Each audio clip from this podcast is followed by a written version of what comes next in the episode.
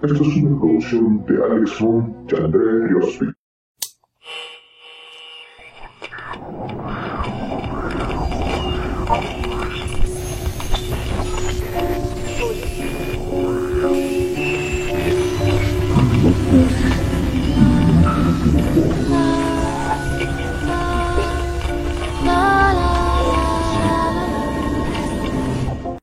Bueno, pues gracias por la invitación. Yo, mi nombre es Eusebio Cat y les quiero platicar una historia ah, espeluznante, en verdad, algo que, que, bueno, en su momento ha causado mucho miedo.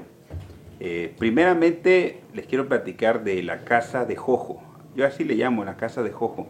Muchas personas lo conocen, eso sucedió allá en Jojocotlán, perdón, eh, en, en los valles, en el valle de Oaxaca.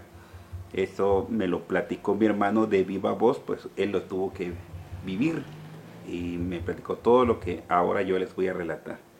La, en determinado momento, hace algunos, que será unos 20 años, por ahí en el 1900, posiblemente sea 1990, 91, cuando ocurrió esto, una persona se encontraba trabajando, era el compañero de trabajo en tránsito del estado, de ahí de la ciudad de Oaxaca, compañero de trabajo de mi hermano, y él le platicaba, le- él platicaba siempre que era una persona que había tenido un puesto muy importante en una empresa y que había tenido mucho dinero. Era una persona que tenía bastante, muy buena posición económica. Entonces le preguntaban los compañeros, pero ¿por qué entonces estás trabajando aquí de agente de tránsito?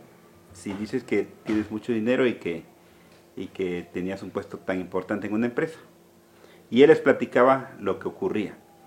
Él decía que cuando había venido en un tiempo a la ciudad de Oaxaca a trabajar con la empresa que él representaba, pues él era un gerente, era una persona muy importante en esa empresa, ganaba mucho dinero y pues se le hizo fácil comprar una casa allí en la- cerca de la ciudad para poder vivir el tiempo que iba a estar trabajando ahí en la ciudad.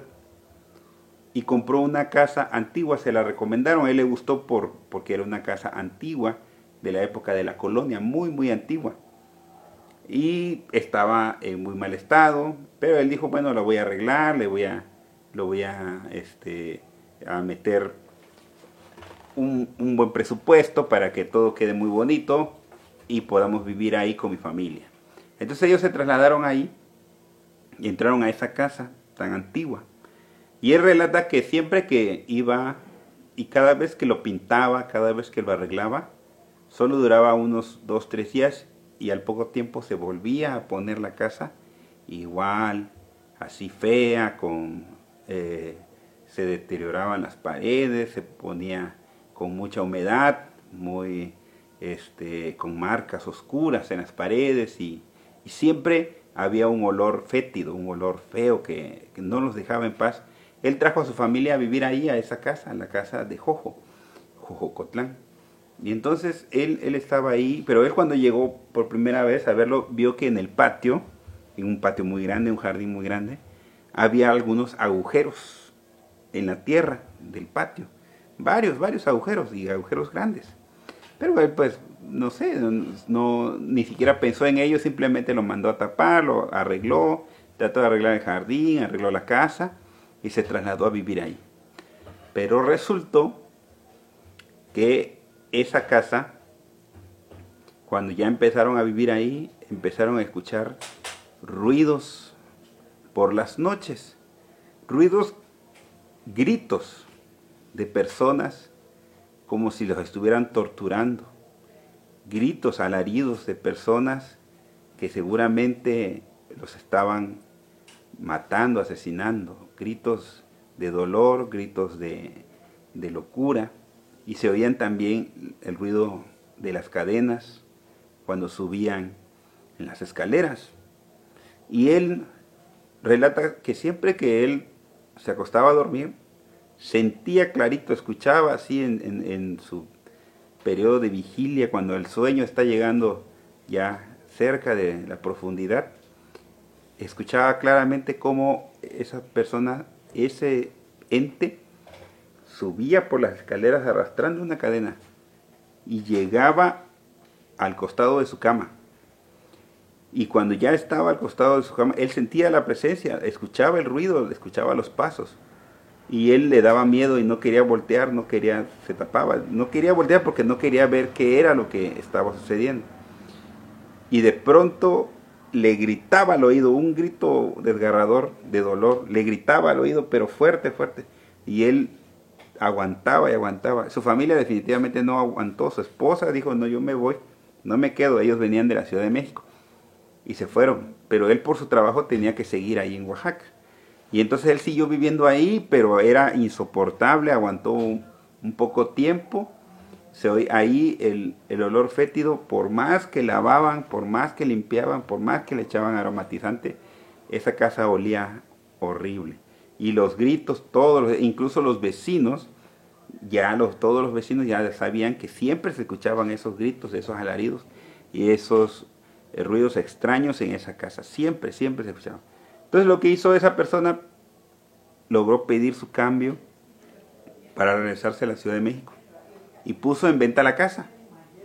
Pero él se fue a México otra vez y desde que él se fue, se alejó de la casa, empezó a sentirse mal, a estar enfermo, enfermo, enfermo.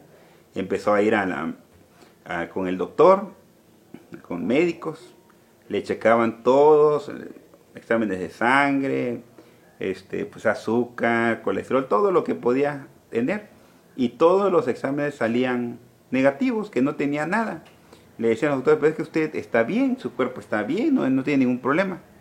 Y él decía, es que yo, a mí me duele la cabeza, es que yo me siento mal, me siento mal, todos los días me siento mal, ya no puedo ni trabajar porque me siento mal. ¿Y eh, qué tengo? Y le hacían más exámenes, le hicieron un encefalograma, le hicieron muchos estudios y nada, todo el tiempo él estaba pues en... Eh, pues salía todo positivo, salía todo, perdón, negativo, todo salía bien, no, no había ningún problema físico. Entonces, a alguien le recomendó por ahí, le, le dijeron, pues ¿por qué no vas a ver a una bruja? A lo mejor están haciendo brujería, a lo mejor es algo que ve a darte una limpia, algo así. Entonces fue a ver, por fin se animó y dice, es que a mí me dan miedo esas cosas, yo esas cosas no me gustan. Pero voy a ir y fue a ver a una, a una bruja ahí en México. Y la bruja de que lo vio y lo, le dijo, oye, tú traes un problema. Y como hacen las brujas, quién sabe cómo le hacen, ¿no? Pero le adivinan muchas cosas y dije, mira, tú tienes un problema, vienes espantado, vienes de Oaxaca y hay algún asunto ahí que está oculto y que está muy oscuro. Y le dijo, pues sí, fíjate que es lo de la casa, yo estoy aquí, desde que estoy aquí me siento muy mal, estoy muy enfermo, por eso ya vine aquí con, con usted para ver de qué forma me puede este, pues ayudar, quitarme ese malestar. Ya los doctores ya me hicieron todos los análisis y dicen que estoy bien. Entonces le dijo la bruja, mira, te vamos a hacer un trabajo. Pero de antemano te digo, aquí hay algo que está muy, muy oscuro. Y vamos a descubrir qué cosa es. Y ya le hicieron todo su trabajo ahí de espiritista. Y lo encontró la bruja y le dijo, ¿sabes qué? Le dijo, tú tienes una casa, y esa, pero en esa casa hay un espíritu maligno. Ese espíritu maligno es de un hombre que es que fue ese hombre fue una persona muy mala, fue una persona sanguinaria, fue muy malo, muy malo. Y es de la época de los españoles, cuando la época de la conquista, cuando recién llegaron los españoles a la ciudad de Oaxaca y se establecieron. Y de esa época es esa casa y de esa época fue esa persona.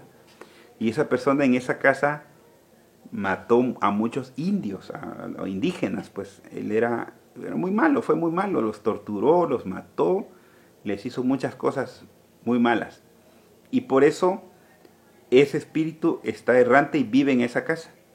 Y como fue muy malo, está condenado. Pero él algo vio en ti, algo le gustó de ti, y él algo quiere de ti, y por eso no te suelta y te tiene amarrado hasta aquí donde vienes. Y donde quiera que vayas, no te va a soltar. Si tú te vas a Oaxaca, allá vas a estar bien. Él decía, pero ¿cómo voy a ir? Yo, yo tengo mi trabajo aquí, yo gano mucho dinero, estoy bien, soy, soy gerente, soy el representante de una empresa. Pues fue tanto, tanto su malestar, tanto su malestar, que llegó un momento en que el Señor renunció a su trabajo y se fue. Y cuando se fue a Oaxaca a tratar de vender la casa, resultó que sí, efectivamente, al llegar a la ciudad de Oaxaca, él ya no se sentía mal. Él ya se sentía tranquilo, se despertaba sin dolor de cabeza, se sentía como, como cualquier persona eh, normal, físicamente. Y apenas llegaba a la Ciudad de México y volvía otra vez su malestar, y se sentía mal, y se sentía mal, se sentía mal, se sentía mal. Pues fue tanto tiempo que estuvo así, hasta que el Señor pues perdió su trabajo, se tuvo que ir definitivamente a la ciudad de Oaxaca, y pues empezó a trabajar ahí en, en tránsito y ahí platicaba su historia. Pero sus compañeros le decían, oye, pero entonces, ¿qué, vas a hacer? No, pues quiero vender la casa, pero nadie me la quiere comprar y no hay compradores, otras personas ya fueron y, y resulta que pues que no, no, se espantan y no quieren. Entonces, él logró traer a la bruja. Le dijo a la bruja, voy a ir, yo voy a hablar con ese espíritu, le voy a preguntar qué cosa es lo que quiere, porque ¿Por qué te quiere a ti? Algo quiere este, ese, ese espíritu. Por eso está insistente que contigo y contigo. Y sí, por fin, un momento llegó y la bruja entró a esa casa. Desde que entró le dijo, aquí la cosa está pero horrible. ¿eh? Aquí este, este hombre era muy malo, es casi, casi es. Es un espíritu, pero es casi como un demonio, está condenado. Ese hombre fue muy malo y se murió siendo malo. Y, entró la bruja y hizo su acto espiritista para hablar. Pero el, señor este tenía miedo, dijo que no, que no quería hablar. No, yo tengo miedo, dice, yo tengo miedo, no quiero hablar con el muerto, no. No, dijo la bruja, yo voy a entrar. Y ella entró y habló con ese espíritu. Y ese espíritu se, se presentó y le, y le dijo a la bruja, le dijo, este señor que vino, que estuvo viviendo aquí con su esposa, con sus hijos, a él lo quiero decir. Yo necesito que este señor me haga una misa, una misa para la salvación de mi alma. Pero para que pueda tener efecto esa misa y mi alma descanse en paz, tiene que hacer la petición con el Papa en el Vaticano. Y entonces decía el Señor, pero ¿cómo, voy hasta el Vaticano a hacer una misa para este hombre tan malo? ¿no?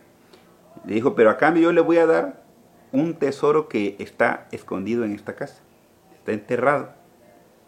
Y ese tesoro es tan grande que le va a alcanzar y sobrar para hacer esa misa en el Vaticano. Yo quiero que lo haga ese señor. Y entonces ya la bruja le dijo, fíjate que ese señor dice todo esto. Dice que hay un tesoro, que te lo va a dar a ti, te va a decir en dónde, a qué horas y cómo, para que lo quites y le hagas la misa en el Vaticano, para que él pueda descansar en paz. Pero este señor, por una u otra razón, tenía miedo. Tenía miedo, le decían, bueno, pero ¿por qué no? Habla con ese muerto que te diga dónde es, sácale, hazle la misa ya y se acabó, te vas a quedar con la casa y con el tesoro. No, dice, decía el Señor, a mí me da miedo eso porque, ¿qué tal si me está engañando? Porque ese hombre fue muy malo. Ese hombre fue muy malo, es casi un demonio, entonces puede que me esté engañando. Y puede que me esté engatusando y me esté diciendo nada más que hay un tesoro, por eso había tantos agujeros siempre en el patio, porque la gente ya había entrado, ya sabía de ese tesoro y siempre lo han buscado durante siglos y nunca lo han encontrado. Y entonces yo no quiero hablar con él y no quiero saber nada. Le digo, pues mientras no lo hagas, pues no vas a poder salir de Oaxaca y tienes que estar aquí amarrado. Y era por eso que ese señor trabajaba como agente de tránsito ya más viejo, y ahí conformándose con un sueldo bastante pequeño comparado con lo que él ganaba, por el temor de hablar con ese espectro de la casa de Jojo. Ahí existe la casa, existe el tesoro, existe el Señor y existe eh, todo eso que les estoy relatando es algo real que, que, existe y que ha sucedido, sucedió desde hace muchos años y que hasta ahorita el tesoro no se ha encontrado, el Señor no se ha querido comprometer con el fantasma para poder recibir el tesoro y darle, hacerle la misa en el Vaticano para que este, este espectro descanse en paz, por el temor de que en realidad este demonio le pida a cambio su alma. Y eso es su miedo y por eso él no, hasta ahorita no ha decidido hablar. Y pues la historia continúa porque no, no tiene fin, esto todavía sigue vigente. Este es lo de la historia de la casa de Jojo, Jojocotlán, Oaxaca. Y pues bueno, estamos llegando ya al final del episodio de hoy de Relatos de Ultratumba. Y pues muchas gracias a todos por escucharnos y recuerden, nos pueden, nos pueden compartir, nos pueden escuchar por... Desde la página oficial de Facebook, Relatos Ultratumba Oficial, Spotify y YouTube próximamente. Y pues se va de ustedes Alex Mon y Andrés Riospi. Y le damos el agradecimiento al maestro Eusebio Cat que nos ayudó para estas historias de terror. Maestro. Muchas gracias, jóvenes de Relatos de Ultratumba. Y espero no sea la última vez que me inviten. Claro, maestro. Nos estamos viendo, muchachos.